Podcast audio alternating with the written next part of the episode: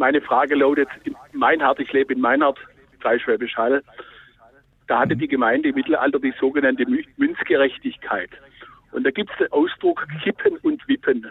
Das heißt, man hat das Geld an die Geldrente abgezwackt, aber das Kippen und Wippen, also genau, was es genau bedeutet, das kann ich jetzt nicht mehr sagen. Vielleicht können Sie mir helfen.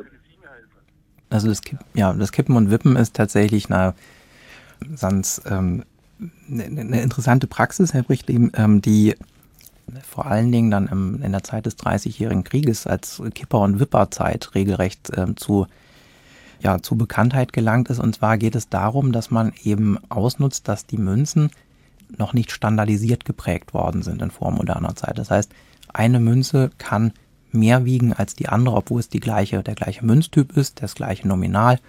Und ähm, das führt dazu, dass man dann durch Kippen und Wippen, also durch Auswiegen tatsächlich, das ist also das Kippen und Wippen der Waage ist damit gemeint, dass man dadurch die schwereren Exemplare identifizieren kann und die Exemplare mit mehr Metallgehalt, also auch mit größerem Wert selber behält, während man dann natürlich mit großer Freude die, die weniger wiegen, weniger wertvoll sind, ähm, zum Zahlen etwa von Renten genutzt hat.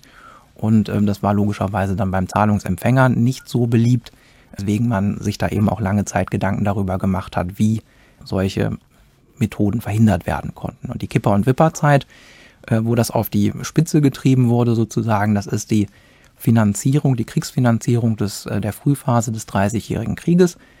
Da gibt es also wirklich das Ganze auf staatlich, könnte man sagen, organisierter Ebene.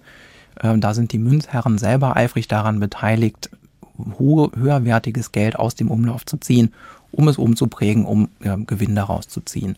Und ähm, das ist dann eben als die Kipper- und Wipperzeit berühmt berüchtigt sozusagen, weil das einfach eine recht heftige Inflation zur Folge hatte.